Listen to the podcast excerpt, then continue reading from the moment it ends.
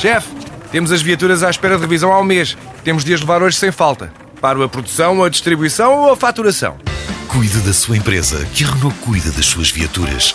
Com o serviço Renault Pro Mais exclusivo para profissionais, conte com uma equipa especializada que lhe oferece soluções à medida do seu negócio e serviços como recolha e entrega de veículos para manutenção, horários de oficina alargados, serviços rápidos sem marcação e muito mais. Renault Pro Mais, ao seu lado para fazer a sua empresa crescer mais. Já são conhecidas as seleções que estão no caminho de Portugal no Mundial da Colômbia. Nesta edição, escutamos as primeiras reações do selecionador nacional.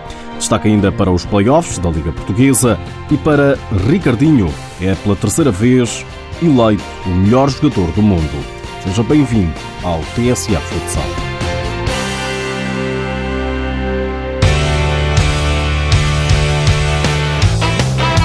São adversários competitivos. É a análise do selecionador nacional após ficar a conhecer os adversários na fase de grupos do Campeonato do Mundo de 2016. Portugal vai ter pela frente a seleção anfitriã Colômbia, o Uzbequistão e o Panamá. Jorge Braz começa por analisar a Colômbia. Três seleções competitivas. A Colômbia, com, com, tem evoluído imenso e todos nos lembramos que foi quase classificado no último Mundial, né, jogar em casa, o nosso primeiro jogo ainda bem, ainda bem que é assim. Quanto às outras duas seleções, Jorge Braz diz que vão aumentar a competitividade, a começar pelo Panamá. Fez agora uma de qualificação, não? perdeu unicamente para Costa Rica.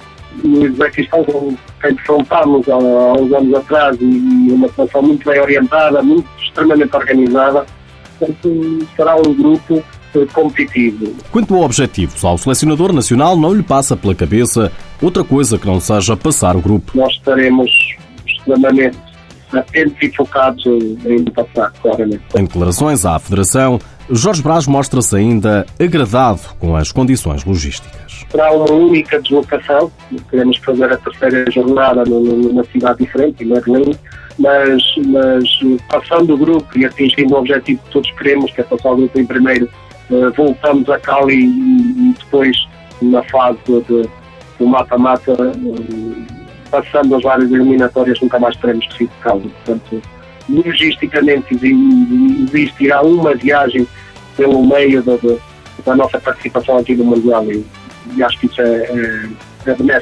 O Mundial da Colômbia vai ter lugar entre os dias 10 de setembro e 1 de outubro nas cidades colombianas de Cali, Medellín e Bucaramanga. O Colômbia-Portugal é dia 10, em Cali. Portugal-Panamá, também em Cali, joga-se no dia 13. Três dias depois terá lugar o Portugal-Uzbequistão em Medellín.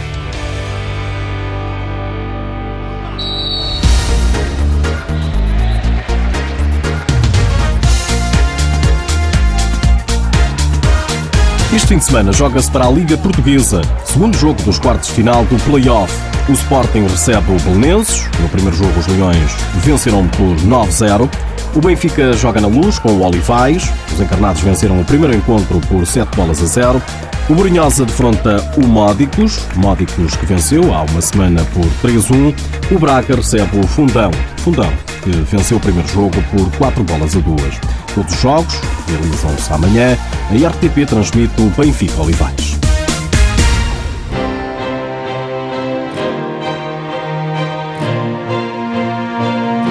Nas últimas horas, ficamos a saber que Ricardinho é de novo o melhor jogador de futsal do mundo. O internacional português, 30 anos, superou o espanhol Miguelin e o brasileiro Gadeia. O mágico já disse nas redes sociais que é um homem muito feliz mas que, e estamos a citar, parece um menino que marcou o primeiro golo. É a terceira vez que Ricardinho recebe a distinção do Futsal Planet. Ana Pereira do Benfica foi também eleita a guarda-redes número 2 do mundo. É uma notícia avançada pelo jornal A Bola. Pedro Cari está a ser sondado pelo Benfica.